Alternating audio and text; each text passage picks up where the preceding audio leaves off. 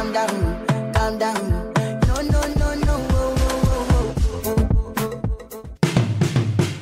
Bienvenidos a este episodio. Soy Slavis Agucalón de aquí de B-Spot. Y bueno, y, y ahora sí, contra viento y lluvia, le diría yo. contra viento y lluvia, porque en estos días en Guayaquil ha estado una lluvia súper, súper fuerte que bueno, nos ha impedido antes hacer esta, esta, este episodio tan esperado, pero llegó el día, llegó el día y hoy tenemos a una invitada muy especial que algunos cuando la vean la reconocerán y hablaremos de un tema eh, que creo que actualmente está, eh, eh, que todo el mundo se está preocupando, que es sobre su- la nutrición. Entonces hoy tenemos a la nutricionista Paola Sánchez. Bienvenida Paola. Bueno, muchísimas gracias y sí, feliz de estar aquí. Al fin nos podemos reunir. La verdad es que es, es la, la tercera es la vencida. Las otras ocasiones nos ha tocado cancelar por, por la lluvia, pero bueno, ya estamos aquí, así que vamos a compartir un momento muy chévere. Sí, no, increíble. O sea, antes que todo, bueno, saber de que, bueno, Paola Sánchez, aquí donde la ven, tiene una maestría en dietética y nutrición que le hiciste en Barcelona, ¿verdad? También tienes una diplomatura en nutrición renal. Eh, bueno, ella es súper versátil. Tiene su centro de nutrición que se llama Paola Sánchez. Eh, trabajó en la tele, tiene su Instagram donde, chuta, tiene un montón de cosas, recomendaciones, recetas. eh, veo que ahora también tienes entrenamientos. Bueno, y ahora vamos a hablar de eso, pero das talleres. Yo no sé cómo haces para tener, abarcar en todo esto, pero wow, eres súper versátil y eso me encanta. Entonces, estos puntitos que más o menos ahorita he mencionado, quería que sea como que irlos hablando sobre cómo empezaste todo esto, ¿no? Porque si no me equivoco, eh, tú en la universidad que estuviste fue la Universidad Católica, ¿verdad? Sé que el 25 de octubre del 2005 el Consejo de la Universidad aprobó recién la creación de esta carrera y en, en mayo del 2006 la abre por primera vez en la universidad. Y ahí estuviste tú. Sí, yo fui la primera promoción. ¡Wow! ¿Cómo investigan todo? Hice la tarea, hice la tarea. profesionales. bueno, sí, justamente yo fui la primera promoción de nutrición de la Universidad Católica de Santiago de Guayaquil. Y bueno, fue toda una experiencia. La verdad es que es una carrera que me apasiona y en muchas ocasiones a- je- personas recién graduadas del colegio me preguntan, hoy, ¿qué tal es estudiar nutrición? Y yo les digo siempre, mira, sigue la carrera que te apasiona, que te gusta, porque como dicen, ¿no? Si, si haces algo que te gusta es como que si no trabajaras prácticamente. Yo pienso que el éxito de cualquier cosa es ponerle amor, ganas y por supuesto también ser constante, ¿no? Creo que la constancia es la que, la que siempre te va a llevar al éxito. Eso de que tú dices de verdad es súper clave. Y yo creo que la gente que está a punto de, de salir, como tú dices, tal vez de la universidad, que es del, del colegio, perdón, que es cuando decides la- eh, tomar qué carrera vas, o también gente que está pensándolo, como yo, que siempre dije, ay, me encanta la nutrición o cualquier carrera en sí que te guste, saber de que siempre es el momento, o sea, cada vez que tú lo quieras de verdad, porque cuando estás en lo que amas, todo fluye. Yo siento que eso te ha pasado y eso es lo que sientes. ¿Cómo, senti- cómo viviste ser la primera promoción? ¿Qué pasó cuando terminaste esa? Bueno, antes de terminar, durante. ¿Qué tal fue esa experiencia? Bueno, mira, yo sí siento que durante la carrera hubieron algunos vacíos en el sentido de que como éramos la primera promoción, lo que sí me gustó mucho es que tuvimos bastantes prácticas. Entonces tuvimos bastantes prácticas hospitalarias, pasamos por casi todos los hospitales de Guayaquil, lo cual fue muy bueno. Ahora, lo que sí hay que decir es que lamentablemente es una carrera que, a lo menos en esa época, no había tantas plazas de trabajo. Te cuento que justamente cuando me gradué, eh, yo apliqué en esa época, que era la convocatoria abierta de las becas del CENESIT. Entonces yo fui la convocatoria abierta del 2011, que eso, eso fue. Fue también la primera vez que el gobierno daba mil becas. Toda la primera Yes. vez con Paola, Dios mío. primera Sí. vez que abren esa carrera Primera- ahí y primera, primera y vez. aplicaste y te la dieron. Sí, me la dieron. Wow. Eh, sí, que a veces también, y me acuerdo que justamente un profesor me dijo, oye, pero tú no tienes nada de, no me acuerdo, como algo de, de ayuda social, no me acuerdo. Y yo le decía, no importa. Y, y alguien me dijo, no importa, tú tienes tus títulos, tus papeles, aplica, y lo apliqué. Y yo me acuerdo que hasta mi papi me dijo, Paola, pero es que eso es con palanca, o sea, a veces puede ser que no te lo ganes. Y yo, no, eso es para mí. Te lo propusiste, Te lo pensaste. propuse, sí, porque igual habían que llenar un pocotón de papeles, eh, bueno, todos esos papeles se fueron a Quito. En esa época te tocaba dar el examen eh, en en Quito, ¿no? O sea, el examen era hasta matemáticas, o sea, yo para las matemáticas no soy nada buena. A ver, usted bajó, por, puso calculadora, pero bueno, nada, me tocó prepararme y bueno, gracias a Dios se dio lo de la beca y me fui a España justamente por eso, entonces la, la maestría duró aproximadamente un año. Y cuando regresé, yo apliqué... Una pausa ahí, Sí, sí, antes sí. de que regreses. Cuando estuviste en la maestría, ¿cómo eh, conectaste? O sea, obviamente lo que tú aprendiste en tu carrera versus lo que ya viste ahí, ¿viste una diferencia? A- a- o sea, me imagino que obviamente ya esto va más especializado, pero ¿cómo sentiste ese cambio? Pues primera vez que haces una maestría y nuevos conocimientos, lo que tú habías aprendido en Ecuador más lo que aprendes en este país. O sea, ¿qué tan eh, drástico fue? ¿Iban por la misma línea? Bueno, ¿Cómo lo tomaste? Claro, en ese rato sí me di cuenta que, bueno, sí tenía buenas bases, porque también era mucho un tema de dietética y, por ejemplo, en la maestría había muchos médicos. Entonces, los médicos casi, o sea, como su carrera no es de nutrición, entonces les costaba mucho toda esa parte dietética. Y me acuerdo que me tocaba a todos mis compañeros médicos, a ver, yo te explico, calculasías, así.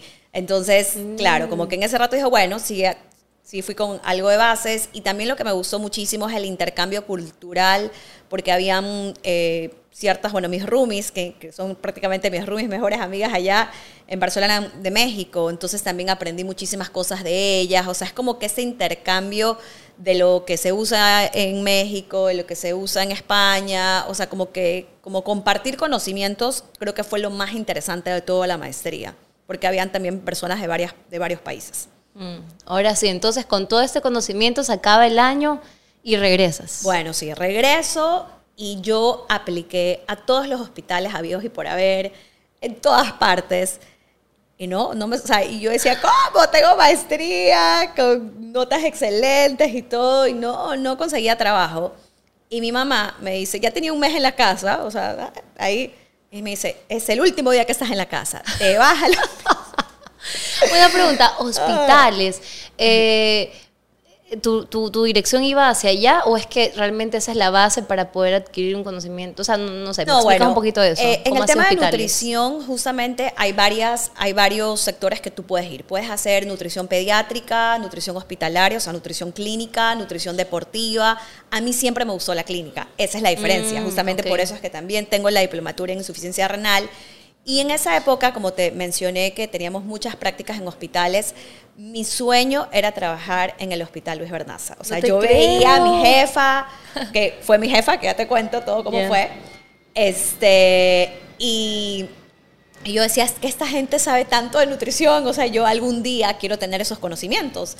Y bueno, entonces la maestría ayudó, pero definitivamente la práctica es, como dice, hace el maestro, o sea, definitivamente en el día a día, que eso es lo que, por eso también seguí y me encantaba la nutrición clínica, porque ves tantos casos, tantas patologías, porque claro, cuando te enseñan en la carrera de nutrición, ah, paciente hipertenso con diabetes, pero resulta que vas al hospital e ingresó porque tiene insuficiencia hepática, porque tiene, entonces es una cosa diferente estar en un hospital y para mí es como que eso es lo que me encanta hoy de mi, de mi consulta privada, que tengo todos esos conocimientos a nivel hospitalario que también me ayudaron luego a, al- a la parte privada, ¿no? Pero bueno, entonces te sigo contando. Entonces mi mamá me dice, es el último día que estás en esta casa, como yo le había comentado. Con fecha y todo, tienes fecha y hora. Ajá, ¿sí? sí, dice, anda, sí sé hacer pasantías, pero aquí en la casa no vas a estar. Y yo, bueno, como, y justamente fui, como ese era el hospital que a mí me encantaba, ya conocía a, a mi jefa, porque había sido mi profesora durante dos años de práctica. Llego y le digo, hola doctora, entonces le, le digo, digo, este, me dice, ya, haz una carta para ser pasante. Entonces tienes que hacer una carta oficial, presentar, y fui pasante. Entonces también en algún rato ya dijo, ay, vamos a ver si, si se puedes hacer algunas horas, eh, como que unas horas por parte del Seguro Social, como que era como algo como, como que espero que entres. Entonces no te alargo el cuento, abrieron una plaza para mí. No. O sea, pero fue coincidencia que hasta mi jefa decía, ¿por qué se demoran tanto? Si solo es como que vas a hacer unas horas al frente, como que era algo hasta con factura, ¿ya? No, no enrolada en el hospital. Pero salió también. o sea, que hasta mi jefa, ¿qué? Te abrieron una plaza, o sea, porque tú sabes... Hasta ella se sorprendió. Sí, claro, porque en los hospitales generalmente sale alguien, entra alguien, o sea, pero no necesariamente, a menos que la demanda sea algo muy grande, te abren una plaza de trabajo. Entonces, bueno, se abrió una plaza de trabajo y entré a trabajar ahí. Entonces trabajé aproximadamente cuatro años. Claro, Wow. trabajé aproximadamente cuatro años y justamente en ese proceso que yo estaba buscando trabajo, cuando no encontraba trabajo, eh, justamente me hice amiga de un médico que era amigo de mi padrino y él me llama un día y me dice, Paola, este, no sé si quieras alquilar unas horas mi consultorio. Y yo, ¿y cuánto cuesta? Entonces ahí me acuerdo, en esa época me dice, no, 300 dólares. Y yo, 300 dólares. Te estoy hablando hace años, ¿no? Obvio, y, y, o sea, era y- lanzarte algo nuevo, como decir, de estar en, unos, en un hospital, Hospital, ¿verdad? Decir claro. algo como que algo solo para mí y como, me imagino que se te vienen dudas a la cabeza de cómo lo voy a hacer. lo va a pagar. Sí, claro. Entonces yo dije, bueno, no importa. Entonces yo me acuerdo, y para paso, en esa época mi papá también este, me regaló, o sea, bueno, no es que me regaló un carro, me regaló la entrada del carro. Y me dijo, bueno, Paola, como tú ya estás trabajando, tú pagas las, las cuotas del carro. Entonces, mira, como es- esto es interesante porque a veces muchas personas dicen, ay, mira todo lo que, lo que esta persona tiene, pero siempre uno empieza por algo, definitivamente. Entonces, yo me acuerdo que el sueldo que ganaba, yo decía, Dios mío, esto se me va en el alquiler y la otra en el el carro. ¿Qué ves? Y literal, Sí. casi, casi que me quedaba sin sueldo. O sea, porque al inicio, cuando tú empiezas algo privado, las personas no te conocen. Por supuesto, es, que es hacer, es hacer es tu nombre. Es hacer tu nombre. eh, y bueno, en todo caso ahí empecé, justo tuve un paciente que bajó 100 libras. en- entonces, como que él, todo el mundo le decía, ¿qué te hiciste? ¿Cómo bajaste? Entonces, bueno, eso fue uno de los primeros pacientes que también me recomendó a varios, varias personas. Y bueno, a veces las cosas se dan, o sea, las cosas se dan y gracias a Dios llegó un momento en que me fue tan bien en la consulta privada que bueno, pues ya ahí sí renuncié al hospital con el dolor de mi alma porque la verdad es que sí me encantaba, pero sentí que lo tenía que hacer justamente por un crecimiento eh, del centro. ¿no? O sea, bueno, en esa época solo atendía yo. Eso te iba a preguntar, o sea, ya desde ahí ya nace tu consultorio como tal, o sea, ya ahí nació o ya después ya le diste otra forma. No, ya después le di otra forma. Este, bueno, también a veces cuando un consejo que les doy a las personas que están emprendiendo algo y qué es lo que me pasó a mí, que yo lo fui haciendo a la par. Porque imagínate, o sea, si yo me lanzaba, seamos francos, directo a, la- a abrir un consultorio con una deuda, o sea, no lo hubiese podido ni siquiera pagar. Entonces, por eso mismo lo fui haciendo a la par. Trabajé cuatro años en el hospital. Y en la- o sea, porque yo tenía un horario de 7 de la mañana a 1 de la tarde y por las tardes me iba al consultorio privado y a veces no iba, o sea, pero bueno, el tema es que empecé a la par. Entonces, cuando me fue sumamente bien, también ya los canales de televisión me empezaron a invitar, que todo el mundo me pregunta, ¿y cuándo fue la primera vez que te llamaron? Y la verdad es que era para un programa ¿Y piloto. cómo fue también? ¿Cómo fue que llegaron? Cómo- ah, tú nunca que fuiste, como dicen, a tocar la puerta, sino que más bien se contactaron contigo. Sí, un día recibí una llamada, un día recibí una llamada y me dijeron, hola Paola, este, no sé quién les dio mi número, no tengo idea porque me llamaron.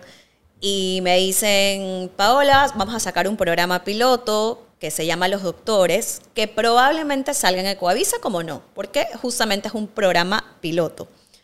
Y yo les digo, ¿qué pierdo? Nada. O sea, dije, bueno, no te, o sea, sí, lo confirmo. Entonces, y lo que me gustó es que me llamaron como para algunas grabaciones. Ahí sí no te puedo decir, Eslavisa, qué nervios, yo no dormí la noche anterior. Era la primera vez que salí en televisión. Claro. Sí, sí, o sea, ahí sí yo, no, no. Y tú sabías lo que había de por medio, tú sabías que desde ahí ya estabas ya lanzando tu imagen, tú sabes que llegar a un canal ya es otra cosa. Es ¿verdad? otra cosa, total, total. Y, pero no, también no me imaginé que luego me iban a llamar de otros canales. O sea, la verdad es que yo no sabía el alcance en ese momento. Simplemente a mí me llamaron y yo dije, bueno, voy. Ya, a veces yo molesto, le digo, mi familia ahorita ya ni me ve. O sea, le- ay, ay, saliste. Y yo así.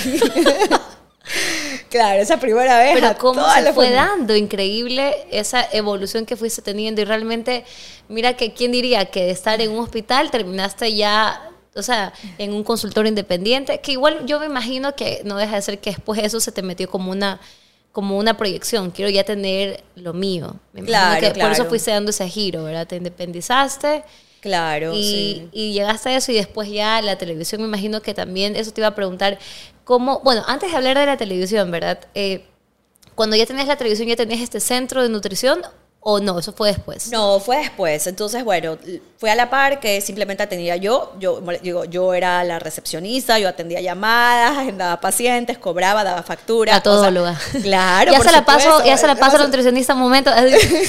Hola.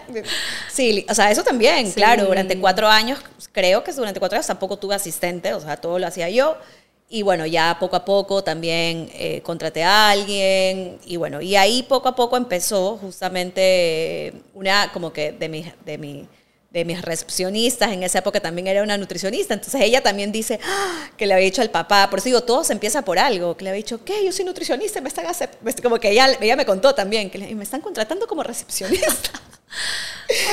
Ya, y bueno, no te alargo el cuento, hoy también ella ya se abrió, tiene su centro, entonces todo es un proceso, ¿no? Y el papá le dijo, tú tienes, tra-", también le dijo lo mismo, y tú tendrás trabajo. no, entonces, ¿por qué no aceptas si vas a aprender? Entonces luego, como que ella fue después mi segunda nutricionista, eh, justamente una de mis mejores amigas del colegio hizo una maestría en nutrición pediátrica, y bueno, todo, todo se fue dando. Eh, en esa época, ¿te acuerdas que te dije que alquilaba el, el consultorio de, de un doctor? Y luego también se dio la oportunidad que ya tengo, o sea, el, lugar donde estoy actualmente ya es mío, o sea, inclusive... Que yo tampoco me... No. Ajá, sí, sí, sí. Entonces, no, tampoco me lo imaginé. Una señora vino un día también, vino una corredora y yo que en esa época lo mismo, hice números y yo, uy, me alcanza con lo justo. Qué lindo que te, Ajá. de verdad que te organizas. Y es que, Paula, el que no arriesga Ah, no, no gana. gana, O sea, si tú nunca te no. atreves a dar ese paso, no vas a saber qué pasa, qué hubiera pasado o qué, o qué, te hubiera- o qué no hubieras pasado. Y qué pasó aquí, que, que, que te fue súper bien, que fuiste forjando tú sola el camino. Claro, Te claro. costó, Sí, la costó, peleaste, la luchaste y mira a lo que has llegado ahora. O sea, Claro. quien diría, tú te das la vuelta y ves para atrás y tú dices, cada paso que diste, mira a dónde te llevó. A donde te ¿no? llevó total. Y no, y también eh, gracias a Dios he tenido un excelente equipo, o sea, todas las personas que, que me han colaborado en el centro han sido maravillosas, entonces también es parte de mi crecimiento, o sea, no es como que, ay, sí, todo yo, sino que también eh, todas las personas que han colaborado para que esto funcione, ¿no? Yo, más to- todas las, las personas que me acompañan, mis recepcionistas, las otras nutricionistas, siempre es como que como, es más, yo cuando la, la primera vez que las contraté, le digo, lo que a mí me gusta es que me des ideas, o sea, porque yo soy así, o sea, hoy hago esto, mañana otra cosa, y pasado otra, y qué más hacemos, y metámonos en Google y Innovar, hagamos- innovar, innovar. Es que realmente la nutrición también, bueno, yo creo que cualquier rama, Cualquier cualquier, rama. profesión siempre está cambiando. Y es algo que, digamos, ya mismo te iba a preguntar esto, justamente, ¿cuál es tu filosofía nutricional? Justamente porque la nutrición va cambiando, va teniendo sus aspectos. Hace unos años atrás era una forma de llevarlo que ahora ya se han cambiado casi muchas cosas y ahora tú dices, no, eso es ¿verdad? del pasado, casi que a veces uno escucha en la nutrición, ¿verdad? Pero antes de que me respondas esa pregunta, digamos, sí quisiera recalcar que, digamos, Paola ahora, actualmente en su centro de nutrición, ya no eres, no es solo Paola, como tú dices, es tu Claro. equipo. Y me encantó ver de que tú tienes eh, un abanico súper extenso para la gente, o sea, porque tienes nutrición en sobrepeso y obesidad, ¿verdad?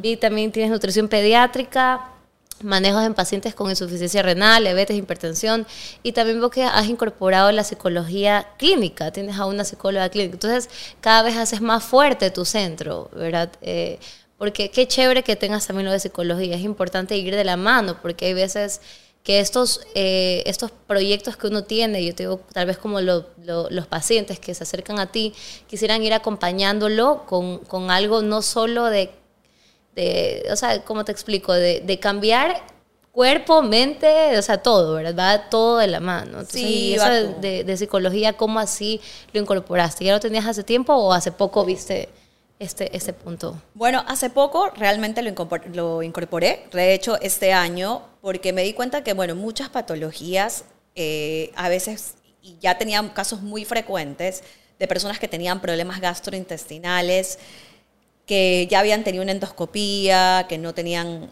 ni siquiera gastritis, ni nada grave, por así decirlo, y a veces era un tema netamente psicológico, ¿no? El Entonces... cerebro es poderoso. El cerebro es súper poderoso, entonces dije, ok, aquí hay una necesidad, porque si no tienes acompañamiento psicológico, definitivamente no vas a avanzar, ¿no? Inclusive, eh, hablando de a veces obesidad extrema o delgadez extrema, generalmente, no siempre, ¿no? Eh, hay algo de por medio, hay algo psicológico de por medio, como por ejemplo anorexia, bulimia, es un trastorno alimenticio que prácticamente lo, lo maneja a nivel psicológico, ¿no? Entonces, bueno, vi la necesidad y dije, no, aquí tenemos que tener una psicóloga Eh, y bueno, y a mí, bueno, tú sabes que me conoces, me encanta todo este tema de la terapia, la psicología. Sí. Y, y- sí, total. Por eso dijiste, tengo que incorporarlo.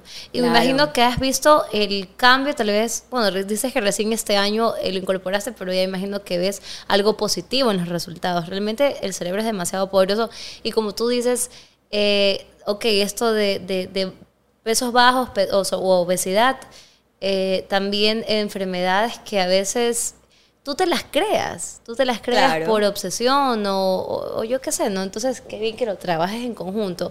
Y ahí sí es donde viene mi pregunta. Entonces, tu filosofía nutricional, ¿hacia dónde va? O sea, tu centro eh, de nutrición, ¿cuál es la filosofía? Se me enredó. Filosofía que maneja.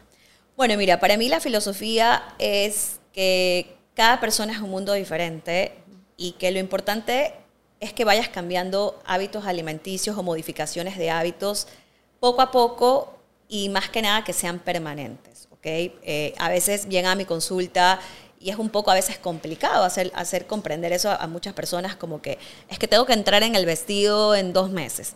Y sí, puede ser, pero mi objetivo como nutricionista no es que tú entres en un vestido en dos meses, mi objetivo es que tú modifiques hábitos alimenticios, que por ejemplo siempre les insisto mucho en el tema de ejercicio físico, que es algo que, y les digo, es que el ejercicio físico debe ser una prescripción médica por todo el personal de la salud.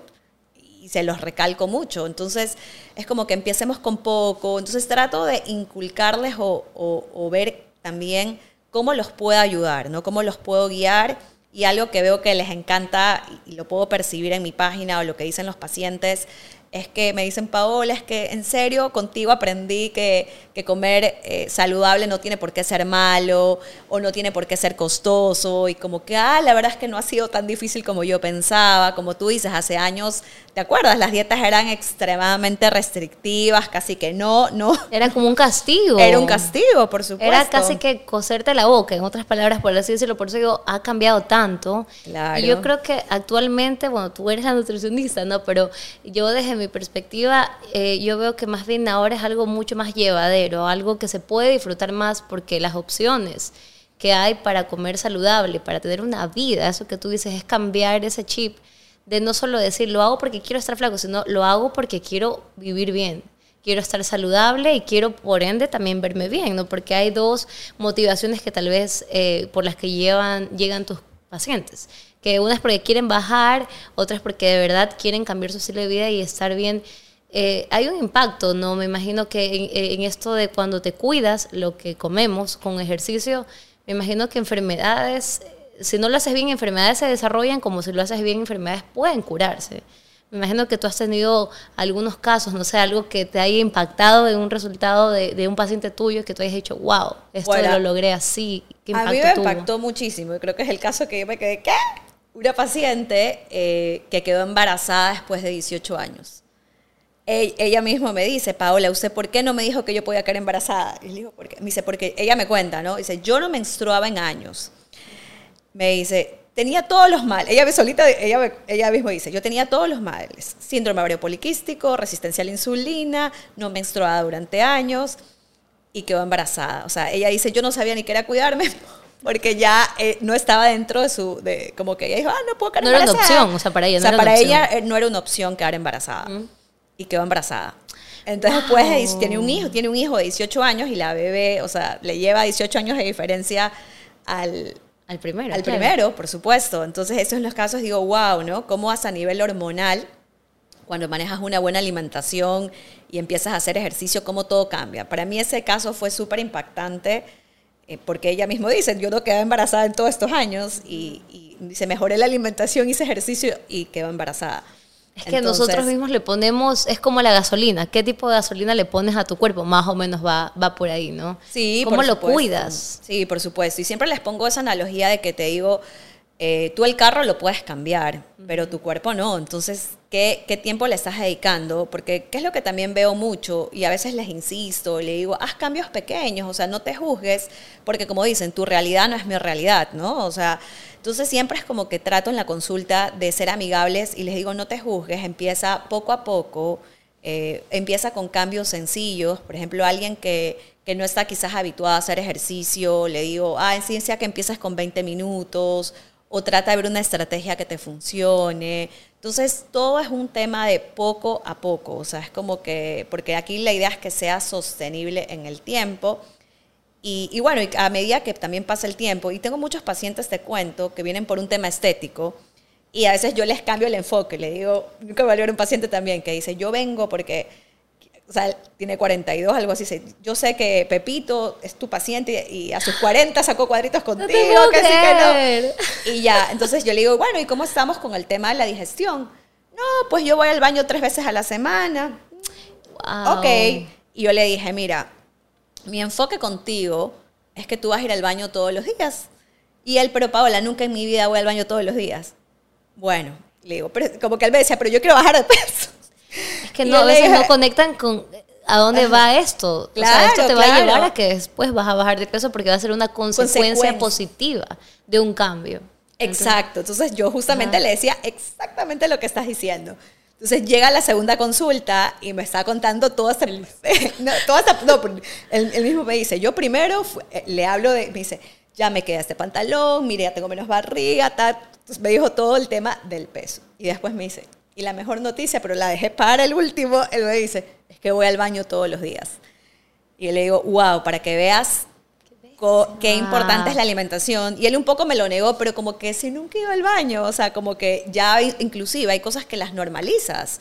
O sea, que tú dices, ay, pero si yo no voy al baño. O sea, y, y le digo, no, o sea, la idea es que vayas al baño todos los días.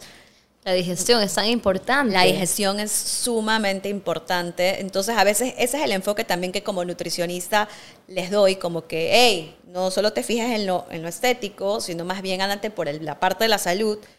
Y como consecuencia viene el tema de, de- de- estar es- físicamente bien, ¿no? Es como, y a veces comparo un poco con el éxito profesional, o sea, es como, como o el dinero, o sea, digo, primero quizás dale, o sea, o haz algo que te guste, que te agrade y, y el dinero va a venir quizás como consecuencia de que haces algo que, que te agrada, que te gusta.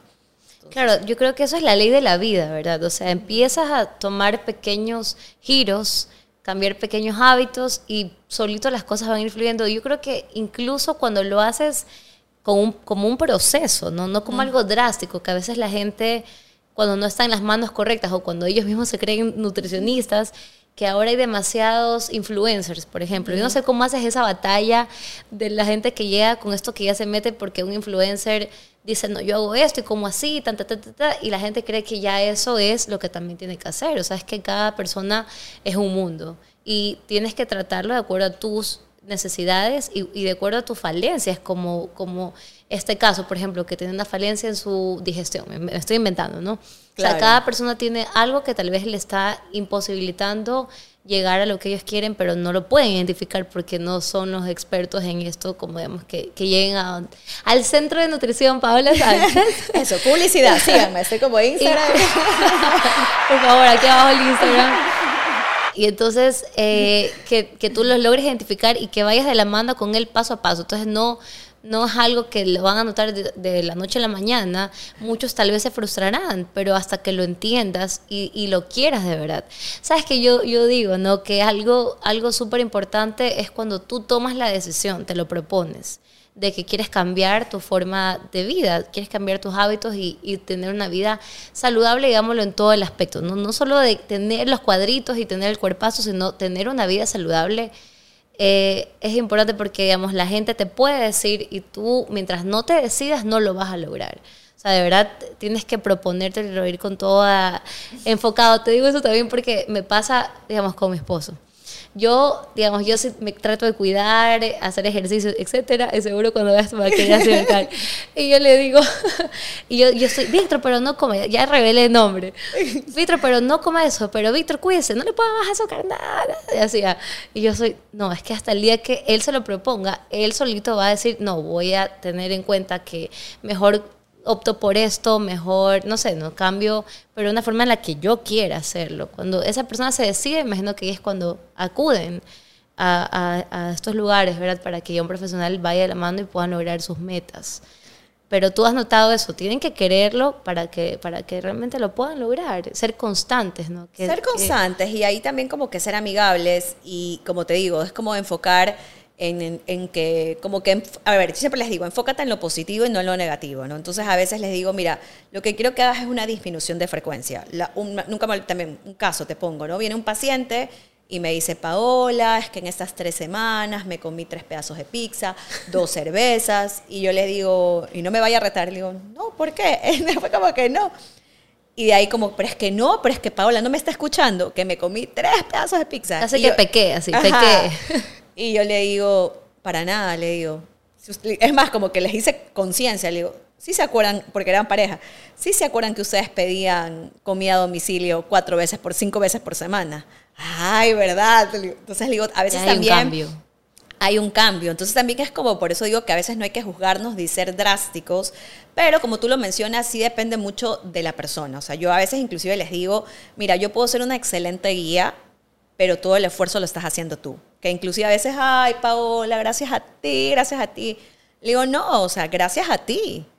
Porque el que, el que hizo todo el hizo, esfuerzo, tomó la decisión de- tomó la decisión fuiste tú. O sea, obviamente que una guía va a hacer que se te facilite el camino, porque como dices, es una guía, entonces te van a guiar para que no sientas, o sea, yo trato siempre de adaptarme al paciente, no mira, incrementale proteínas para que te sientas con más saciedad, o cámbiale las horas de las comidas, o sea, como que te sugiero cosas co- eh, en la consulta y te voy guiando, como la palabra lo dice, pero quien hace todo el trabajo eres tú. Entonces, sí es una decisión personal, pero también como que a veces no ser tampoco extremista, sino que quizás como que como que felicitarlo a Víctor quizás por algún cambio pequeño que ha hecho y es, es- sabes que sí es bastante. Es como este Es paciente bastante. que me dijo, ay, que me comí pizza y cerveza. Y yo, este, comías pizza, comías todos los días en la calle y ahora en tres semanas comiste un pedazo de pizza, no tiene absolutamente nada de malo. Sí, más bien, yo creo que ese es el nuevo enfoque. Esto es lo muy diferente a la nutrición de antes. Yo me acuerdo que mi mami hace años, pero años, iba a un lugar que era popular en ese entonces y ellos te daban obviamente la dieta y todo, pero yo me acuerdo ahorita que, que pongo a- me pongo a pensar, era algo que era dos galletitas en la cena, una cosita que dice que era algo súper, así que yo decía, Dios mío, ¿cómo hace? O sea, ¿cómo aguanta? Pero antes era así, antes era, y ahora veo que esto ha cambiado tanto, de verdad ha cambiado tanto porque creo que más bien esas son las cosas que no hacen algo sostenible.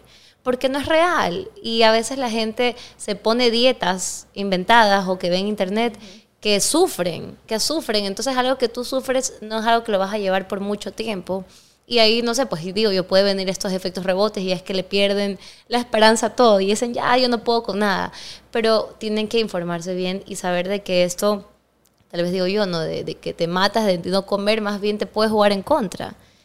Sí, total, porque puedes tener deficiencias nutricionales. eh, de hecho, de ese lugar conocí una paciente que terminó con trastornos alimenticios, anemia severa. Entonces tienes que tener en cuenta de que a veces también pierdes agua eh, y el, se, se ve reflejado en la balanza como que has perdido peso, pero a veces también es agua. Em, es una dieta que también a veces pierdes masa muscular. Son dietas tan extremas, tan extremas que a veces inclusive te, te prohíben hacer ejercicio. Entonces, no es algo que ya se aplica, que ya, o sea, realmente está totalmente contraindicado. Está Y- out. Está out. Y como tú dices, bueno, lo importante es como que hoy tener esta, estas nuevas herramientas, ir a un profesional que te pueda direccionar, ir al Centro de Nutrición Paula Sánchez, para que te puedan direccionar de, de mejor manera. Entonces, bueno, pero, pero bueno, sí, eso ya está out, lo otro. Voy a entrar aquí, digamos, a un poquito de segmento de preguntas, ya que ahorita estás diciendo esto ya más enfocado a, a cómo llevarlo al día a día, ¿verdad? Hay algunos mitos, otras que son verdades y esto, por ejemplo, hablemos de un punto que son los jugos verdes, los famosos jugos verdes, que te digo que de verdad que los influencers ponen en tendencia cosas y la gente cree que para todo el mundo es eso, ¿verdad? Entonces, por ejemplo, el jugo verde qué tan positivo o negativo puede ser. Y también, digamos, yo veo que hay diferentes formas. La gente a veces lo pone en la licuadora, lo pone en un procesador, lo ciernen, no lo ciernen. ¿Qué, ¿Cuál es la manera correcta de consumir un jugo verde? Y depende también cuándo te hace bien. Que podemos más o menos hablar de este tema de jugos verdes. A ver, mira, los jugos verdes es una opción más de incluir vegetales dentro de tu alimentación. Lo óptimo sería que lo hagas más en una procesadora, en una licuadora, para que así aproveches toda su fibra. Y, pero ojo, en casos como por ejemplo personas que tienen muchos gases o gastritis, sí es preferible hacerlo en extractor. Ahora, ¿qué es otra cosa que hay que tener en cuenta? que no hay que atribuirle propiedades mágicas. El jugo verde es como comerte una ensalada. Tiene la misma, o sea, simplemente que uno la licúas y la otra lo comes. Y de hecho, a veces inclusive es mejor el tema de la masticación. Sea, es mejor comer la ensalada fresca, pero, pero a veces por una cuestión de tiempo y si tú quieres incluir más vegetales en tu día, no tiene nada de malo. Como consejo eh, sería que no le agreguen tampoco tantas frutas porque ahí lo conviertes en un jugo de frutas y no un jugo Una de vegetales. bomba de azúcar para tu cuerpo. Exacto, porque siempre es bueno comer la fruta entera y evitarla, eh, incluirla en jugo porque se va la fibra también. Entonces, bueno, ese sería el consejo, pero no, no hay que darle esas propiedades tan mágicas como, como a veces los influencers le Claro, le que casi dar. que te tomas un verde y vas a bajar de peso, casi que algo así, o sea, no es nada mágico. ¿no? Sí, lo que pasa es que también, sabes que eh, nos gusta a todos, estamos en la era de lo inmediato. La otra vez yo veía un TikTok que una persona dice, no, es que hice ejercicio, empecé a comer saludable y también me tomé unos té. Y la gente, oye, te juro que yo me metí a ver los comentarios. Di el nombre del té, di el nombre. Sí. O sea, yo te, yo te puedo decir que las personas es como que tú les dices, no, es que, este, no, es que estoy comiendo saludable, haciendo ejercicio y me estoy tomando la proteína.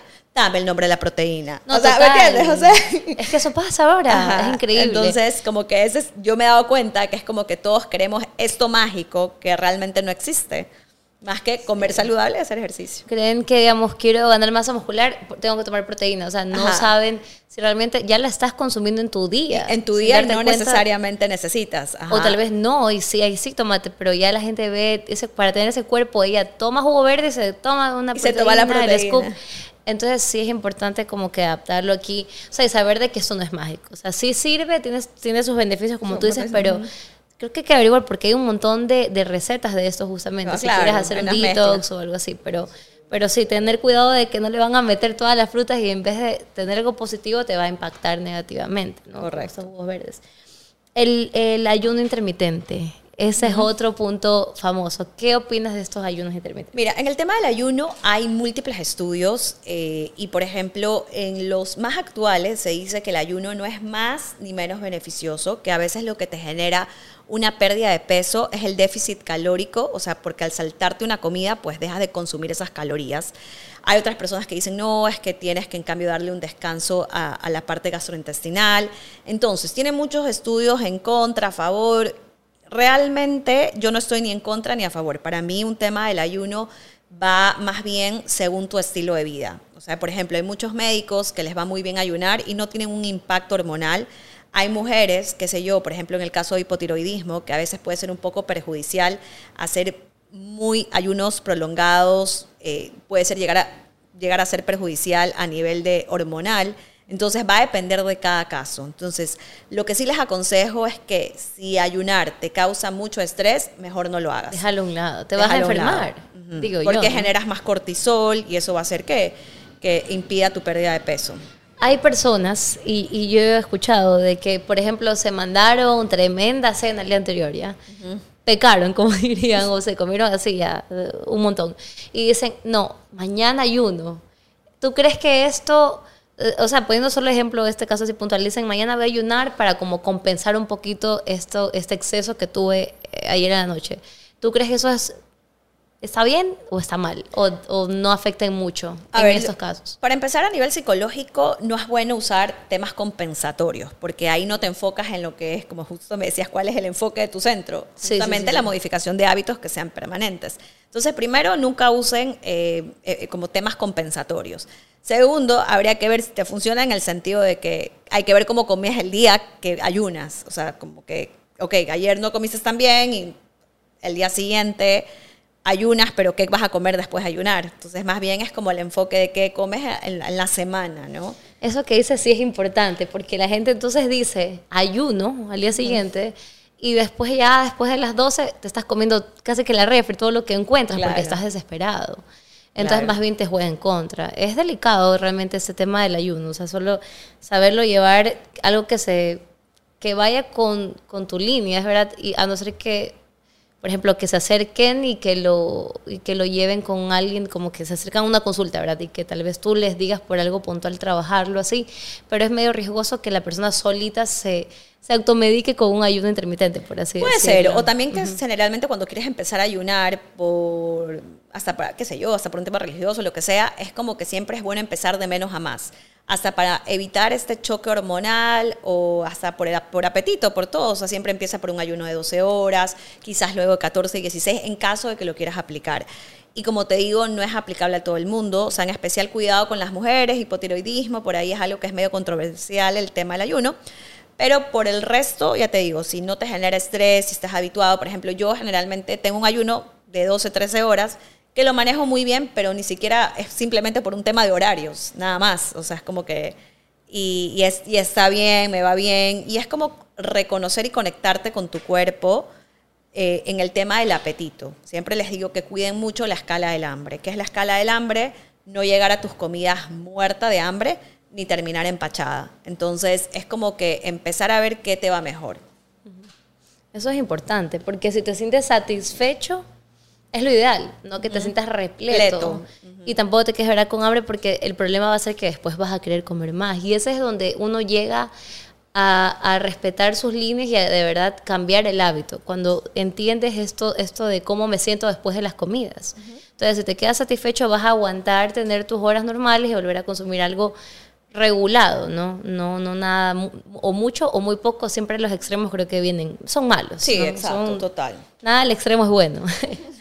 Eh, otra pregunta. Vamos, estamos así en preguntas random. El azúcar. Ahorita estamos el tema de no- libre, no tiene azúcar, ¿verdad?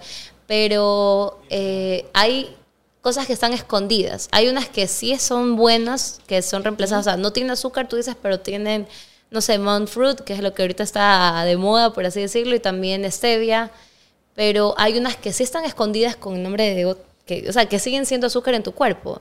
¿Cuáles son estas? Digamos que sería bueno que tú digas, tengamos en cuenta, identifiquemos cuando veas esto, es como que te estés consumiendo el azúcar. Solo Claro. que está disfrazado. Ok, sí, es sal, jugo de caña, miel, panela, es, bueno, sacarosa, fructosa. Entonces siempre tienes que leer los ingredientes, como tú lo mencionas, hay sinónimos de azúcar. Y nunca me olvidar, hace años también había, un jugo famoso que decía sin azúcar y atrás en los ingredientes decía jugo de caña. Y yo, a ver cómo. Entonces... La eh, gente se confunde y tú sabes que la gente cree en lo que ve en la pantalla principal, ¿no? Porque no todos se toman el tiempo de irse atrás. Y es importante cuando estás cambiando hábitos, darte tu tiempo. Me imagino que esa es también una de tus recomendaciones y que yo veo que ahorita hablamos de ese segmento que tú tienes en, el súper. Date el tiempo, darle la vuelta al producto y lee, porque parte de ahí arranca de cómo vas a estar tú en tu salud, porque estás viendo qué alimentos compras, ¿verdad? Más Claro. que estos cuando son procesados. Entonces, eh, eso de sacarosa creo que acabaste de decir. Ajá. Eso eh, Es ¿qué azúcar, Por- es azúcar, es azúcar de mesa y de ahí Ah, el edulcorante que no tiene calorías, pero es 100% artificial, es la sucralosa, que es la famosa esplenda. Ah, ok. Ajá, que es la sucralosa, que bueno, no tiene, no contiene calorías, pero bueno, sí es artificial. Y también otra cosa que hay que tener en cuenta es que ahorita en el mercado si hay productos que no contienen azúcar, pero no quiere decir que el resto de ingredientes estén bien, como por, ejem- por ejemplo una Coca-Cola Light. O sea, es verdad que la empresa lo que hizo es reemplazar el azúcar por aspartamo y que no contiene azúcar. Se me preguntan, me dice, ¿es verdad que no tiene azúcar? Y yo, sí, es verdad. no que tú lo sientes azúcar". dulce, te engaña Ajá. tanto, pero... Pero eso no quiere decir que tenga eh, ácido fosfórico, que tenga químicos, que tenga colorantes. Entonces también el hecho de que un producto no contenga azúcar no quiere decir que sea saludable. Entonces eso también es importante identificar, porque a veces nos vamos por un producto, por ejemplo, generalmente los, los maples sin azúcar a veces es puro químico, entonces obviamente no tiene azúcar, pero tiene puro químico. Entonces, ah, ojo, a ver, yo pienso que tanto el azúcar como estos químicos en un consumo ocasional no te va a perjudicar. O sea, también como yo siempre digo, a ver, no existe un alimento satanás ni un alimento mágico. ¿ya? O sea, yo no dejo de ser saludable o tener un estilo de vida saludable por comerme un pedazo de torta. El tema es la frecuencia. Como alguien que come terrible, que no hace ejercicio que y, y se come una ensalada, no quiere decir que, que, que maneja un buen estilo de vida por un día comerse una ensalada.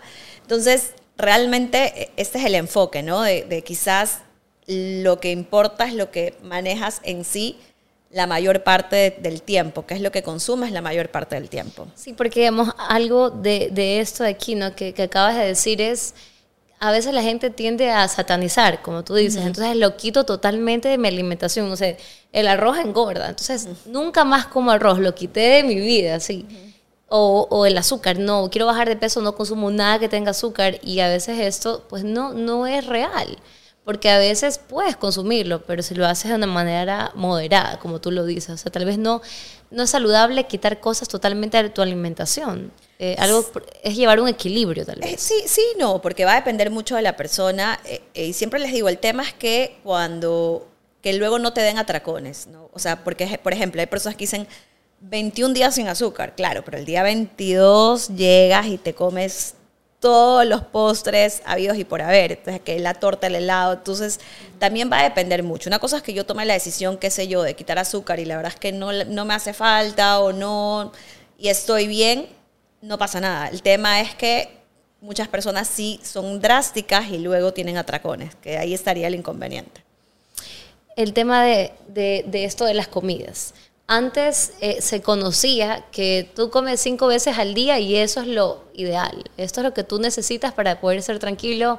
Eso sigue siendo real, es un mito, ahora son solo tres veces, come cuando tengas hambre. O sea, ¿cuál realmente es la teoría que ahora manejas? Bueno, eh, ese es un mito que se desmintió, que antes se creía que comer cinco veces al día te aceleraba el metabolismo, hoy se desmintió. Lo que sí te aconsejo es justamente cuidar la escala del hambre, o sea, el número de comidas es un patrón alimenticio.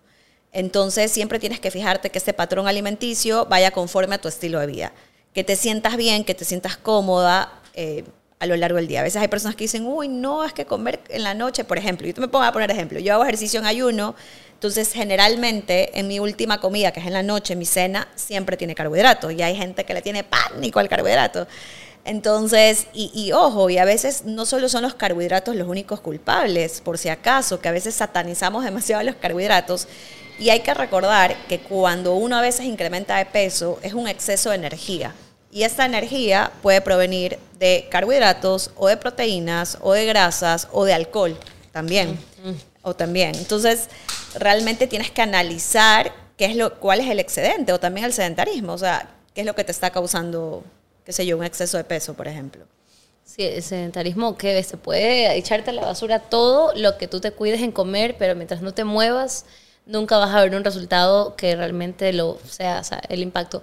Esto que tú dices de la balanza, ¿verdad? De que te afecta carbohidratos, azúcar, todo esto, cuando no está, no está equilibrado, pues tienes, te descompensa, ¿no? Y la gente a veces le tiene miedo a la balanza o se guía más bien mucho por la balanza. Todos los días casi que cuando se levantan, se pesan y dicen, uh, bajé una libra, bajé ese. Pero esto es importante identificar lo que tú dijiste hace un rato la balanza, yo creo que a veces te puede jugar en contra, porque puedes estar perdiendo realmente la masa muscular o puede ser pura agua que has perdido. Me estoy inventando, ¿no? O sea, realmente, ¿qué aconsejas tú a la gente que tiene un trauma con la balanza? Literal, lo que ven en la balanza creen que es como está tu cuerpo, mientras que creo que yo pienso que también tienes que ver cómo te va quedando a veces la ropa, porque no da el mismo resultado. Tú ves la balanza y ves cómo te queda la ropa, son eh, resultados diferentes. ¿Qué opinas de esto de la, balanza, de la balanza? ¿Qué le dirías a las que te están ahorita viendo? Porque de verdad que hay mucho trauma con eso.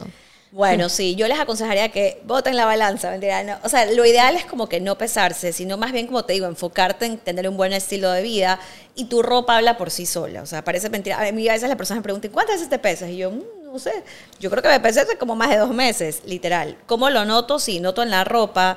Y, eh, y a veces, ¿qué pasa más con las mujeres? Va a depender mucho a nivel hormonal. Cuando menstruamos, pesamos más. Eh, si yo... No te subas a la balanza en tus días. Jamás, no. Es- Bueno, o también va a depender si comiste algo muy salado, si tomaste alcohol, vas a tener una retención de líquidos. Entonces, o si no fuiste al baño, estás con estreñimiento, vas a si te pesas a una hora diferente, no es lo mismo pesarse en ayuno que pesarse en la noche. Entonces va a influir varias cosas y lo óptimo es no pesarte. Es como que en serio, que suena como un poco cliché, como un poco aburrido. Disfruta tu proceso y los resultados están a la, vuelta. O sea, es como que, ya te digo, y enfócate en lo que verdaderamente importa, que te sientas con más energía, que, que me hayas mejorado tu digestión. Por ejemplo, para todos los que son papás, eh, también qué, qué clase de ejemplo les estás dando a través de la alimentación, porque recuerda que ellos eh, repiten patrones, ¿no? Entonces, a veces, por ejemplo, de- decía un paciente, ¿no? Es que Entonces la, la mamá decía, no, es que es que el niño come por mucha ansiedad. Entonces, el papá come igual. Entonces, entonces son un reflejo, definitivamente. entonces, claro, entonces dice, no, pero es que es la ansiedad, es como que los dos son ansiosos, entonces como que cada vez que viene la comida y piden mucho, entonces ya por ahí como que entonces repites patrones. Ahorita que tú dices la ansiedad, ¿no? ¿Algún, digamos, eh, tip que tú puedas darle a veces? Porque yo creo que vivimos en un mundo que está todo tan acelerado, tenemos tanto estrés, eh, preocupación, o sea, varios factores. La, actualmente la inseguridad del país, todo esto causa una ansiedad en las personas. Y a veces eh, algunos los conlleva esto a querer comer, comer, comer algo. En esos momentos que uno tenga ese ataque de ansiedad, por lo menos, o sea, toma una buena decisión de que no te vas a comer. Me estoy diciendo, pues, una típico a veces las mujeres, sobre todo yo hablo como mujer, yo digo, ay, no, necesito comerme un chocolate.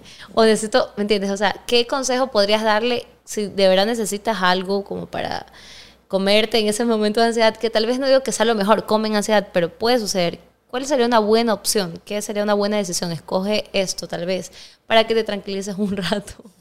Bueno, mira, primero como tú dices, es más, vamos a sacar con la psicóloga algo, un tema de técnicas de relajación, como desconectarte, respiración, meditación, eh, porque también influye mucho, porque no se trata de tapar el, bache con, la comida y a veces eso es las, de las cosas, ¿no?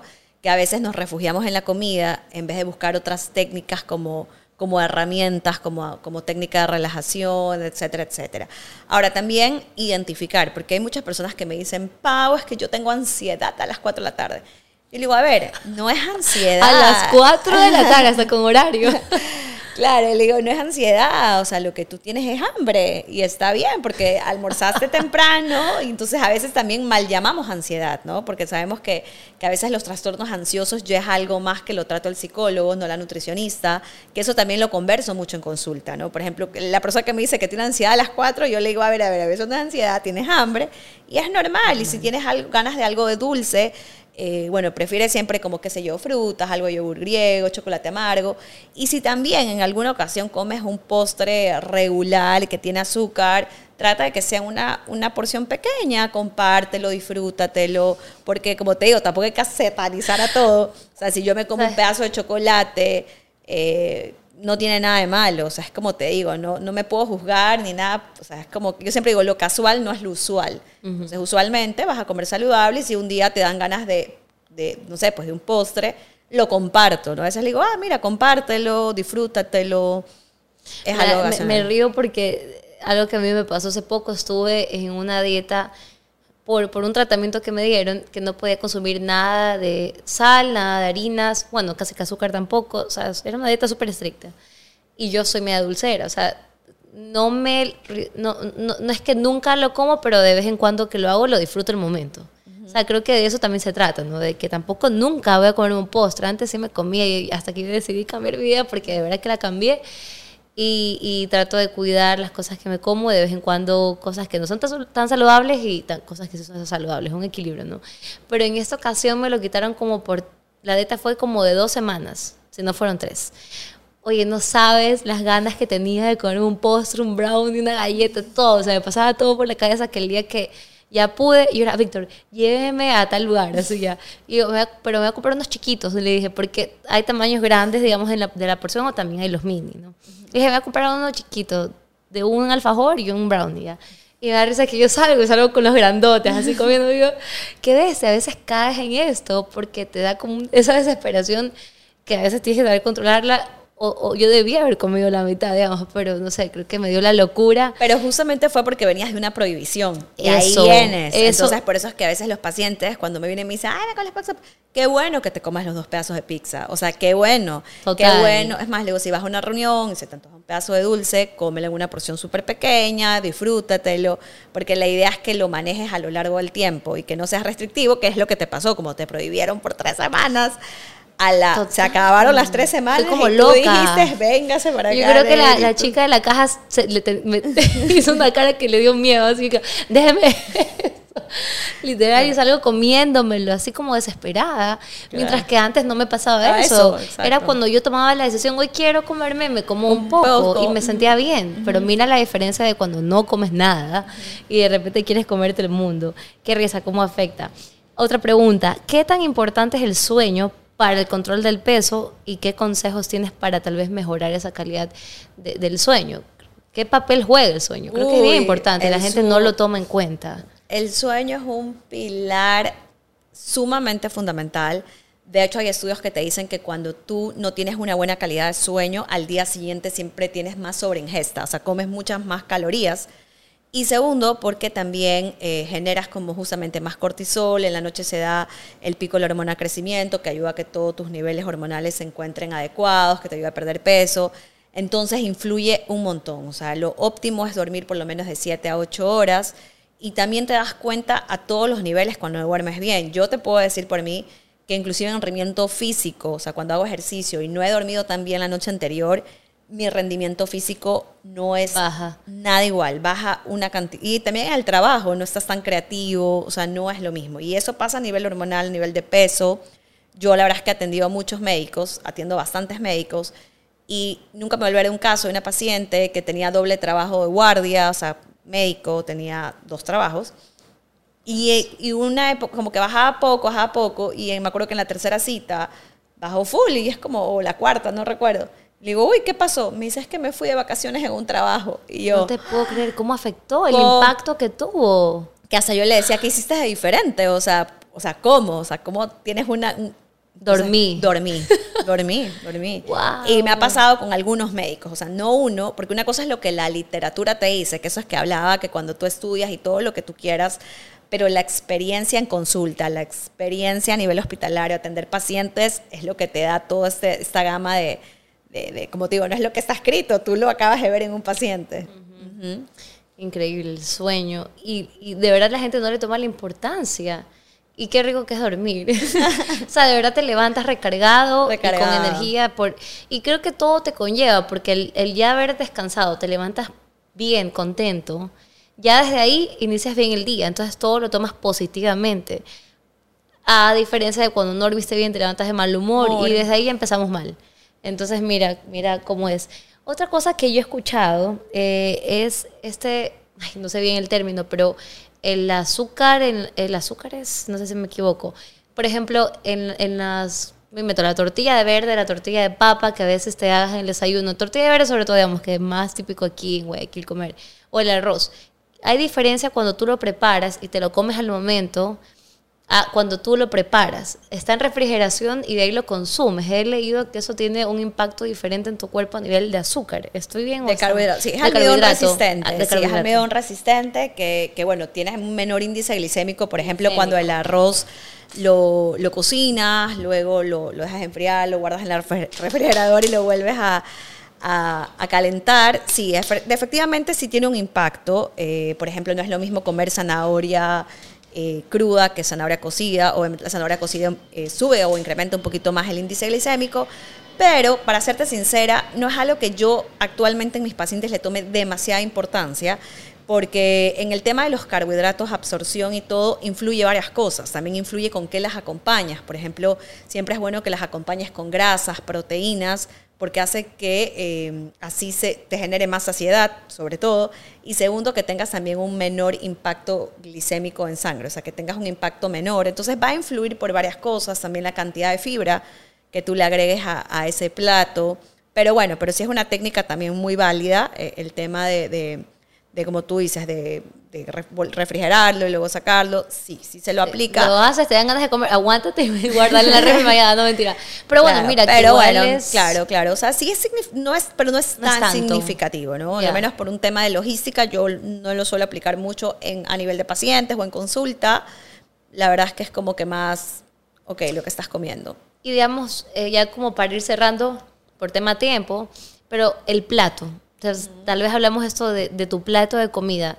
Un consejo importante que le deja a la gente al momento de servirse, porque creo que hay como algo que tener en cuenta cuando formas tu plato. Tanto más o menos que sea tu proteína, tu ensalada. Yo sé que todo depende de cada persona, pero o sea, siempre mayor cantidad, me imagino que eh, la proteína, la ensalada, tal vez si tienes un orden, afecta en algo el orden. Primero trata de comerte la ensalada, después el carbohidrato. ¿Esto qué tan real es? Sí, mira, sí es una estrategia y más que nada también por un tema de absorción, que es lo que te decía, que sí es preferible empezar por los vegetales, las proteínas, las grasas y como que al final dejar el carbohidrato para que tenga justamente este menor impacto glicémico en sangre, que sí influye, ¿ok? Y también, por ejemplo, a veces también pueden ser estrategias en el sentido de que, de que siempre inicias con la fibra, ¿no? Entonces, Yeah. ajá, por ejemplo, me, me acuerdo, eh, hace años también fui de viaje con mis amigas de la maestría, a- nos fuimos a Cancún a un resort, entonces otra que era una nutricionista, "Ah, estas nutricionistas empiezan comiendo ensalada, y yo, bueno, o sea, te puedo decir que hasta postre comíamos, pero es como que, ok, empecemos por la ensalada, como que igual tiene fibra, como que nos, nos llenamos algo, y ya luego pues cogíamos lo, el resto que había, ¿no? O sea, pero es como que, ok, es como... una recomendación Es una igual. recomendación y, y también te genera saciedad, hace que no termine, o sea, la verdad es que es una buena estrategia igual. Sí, porque aquí está la gente a veces muy acostumbrada, bueno, en este país se consume harto arroz. La gente consume harto arroz, que cuando ya bajan esto, obviamente empiezan, empiezan ya a tener un plato diferente que no es normal en los hogares que siempre tengas tu ensalada. O sea, tu buena ensalada, tu buena proteína y ya el carbohidrato. Ya me imagino, o sea, siempre tiene que haber ese juego, ¿verdad? Me imagino yo, esos componentes. Pero, pero si ya tienes ese, ese plato así tan variado, te vas a llenar. La gente cree que a veces No te con llena. ensalada, ¿qué va a comer ensalada? Dicen, es riqui, aparte que es delicioso. Y qué lindo ver todos esos colores. Yo siempre digo, mientras más colores mejor. Porque la verdad es que yo amo las ensaladas. O sea, en la casa siempre es full ensalada, la proteína y bueno, y algún carbohidrato. Que lo variamos, digamos, a veces arroz, a veces hago yuquitas en el fryer, cosas así, ¿no? Pero aunque la gente no crea el que no se anima, anímese porque te sientes tan satisfecho y, y estás, yo creo que también uno tiene que ponerse en la cabeza, estás alimentándote bien, o sea, estás cuidándote, porque el cuerpo al fin y al cabo lo cuidas con lo que, con lo que Quieres. quieres y con el ejercicio que hagas. Wow, que ha sido una conversación largota. Yo creo que hasta aquí vamos a dejar esa, esta entrevista porque la verdad es que esto es gigante. Este mundo Sí, de la nutrición total. es gigante. Y tener en cuenta, me imagino siempre, cuál es tu condición antes de optar de, que tú veas algo en internet. O sea, una recomendación que, última que le quieres dar a las personas porque no lo que tú siempre ves va a ser para ti, ¿no? Entonces, tener cuidado, supongo, ¿no? De que, que, que cómo quieres cambiar tu estilo de vida, que sea algo saludable, para que lo puedas tener a largo plazo, que es la, la forma en la que me imagino que de verdad eh, va a cambiar en, en tu impacto, en tu cuerpo, en tu, en tu día a día. Gracias, Paula. Antes, antes, antes, antes de que terminemos, sí quiero saber, ¿estás ahorita en qué, en qué estás, en qué proyectos? Veo que estás en algo con Alex Aramillo. Sí, bueno, también estamos en el un proyecto del mundo keto, que también es importante que las personas que quieran seguir este tipo de alimentación también traten de sentirse identificados, porque si no te sientes identificado, justamente es algo que no te recomiendo. Eh, y siempre es como hacer lo que, mi consejo sería que si tú quieres mejorar tu estilo de vida, acudas, donde un profesional y que se guíe más a tu estilo de vida, las cosas que a ti te gustan, te agraden, y eso. Eh, bueno, gracias de verdad por haber venido. eh, gracias a ustedes por escucharnos, por vernos. Eh, saben que esto está en todas las plataformas. Eh, Paola, eh, yo creo que la gente agradece estos consejos y como les dije, es alguien que seguramente algunas la, la reconocerán una vez que la vieron que la siguen. Igual puedes dejarnos, por favor, tu Instagram, cómo te pueden encontrar, porque ella es súper versátil, como les dije al inicio, ella tiene sus segmentos que yo amo, por si acaso, ver, que se llama el del súper, como Domingo de supermercado. Domingo de supermercado. Qué increíble que no sabes de verdad esos tips que ella da. Yo ahí lo he, lo he puesto en práctica y de verdad digo, uy, no estos productos, pero ¿cómo cogía esto antes? Así, síganla porque tiene full consejos, tiene talleres, siempre está dando charlas y, y- y realmente es una excelente persona y profesional. Muchas gracias, gracias a ustedes. Recuerden que estás auspiciado por Versus, eh, lo, que tienen los mejores babes y los pueden encontrar en Sports Garden, planta baja. Y bueno, nada, muchísimas gracias. Síganos y recuerden que los servicios de Versus Studio también los pueden contratar ustedes. Eh, síganos en Instagram y averigüen los paquetes que tenemos. Gracias, gracias Paola.